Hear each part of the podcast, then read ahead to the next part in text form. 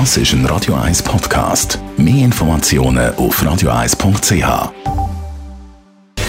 Gesundheit und Wissenschaft auf Radio 1. Unterstützt vom Kopfwehzentrum Irlande Zürich. www.kopfwww.ch nach lang gibt es also wieder mal ein bisschen Regen. Heute Morgen zum Beispiel geregnet. In den nächsten Tagen gibt es immer mal wieder Regen und das ist gut für die Natur. Aber Regen kann noch viel mehr. Zum Beispiel hat der Regen einen Einfluss auf die Musik, die wir hören. Zusammen mit dem Wetterdienst hat die Musikstreaming-Plattform Spotify untersucht, was wir eben genau für Musik hören, wenn es regnet. Und das Resultat ist ziemlich klar. Es gibt einen massiven Unterschied, ob es draußen strahlend schön ist oder ob es eben regnet. Bei Regen hören wir ruhigere, eher akustische Musik. Bei Regen hören wir einmal kompliziertere Songs, die so, so ein bisschen komplizierter aufgebaut sind. Songs zum Nachdenken.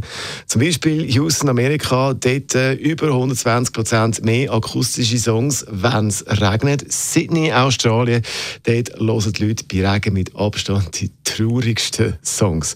Also, das Resultat von dieser Studie, der Regen, beeinflusst unsere, ja, unsere Songs, die wir hören. Und wenn ich jetzt so raus schaue, da zum Studienfenster Zürich aus, dann sehe ich im Moment keinen Regen. Das heisst, wir könnten mal einen fetzigen Song spielen. Prince! Jetzt mit dem Song Kiss, da bei Radio 1. Das ist ein Radio 1 Podcast. Mehr Informationen auf radio1.ch.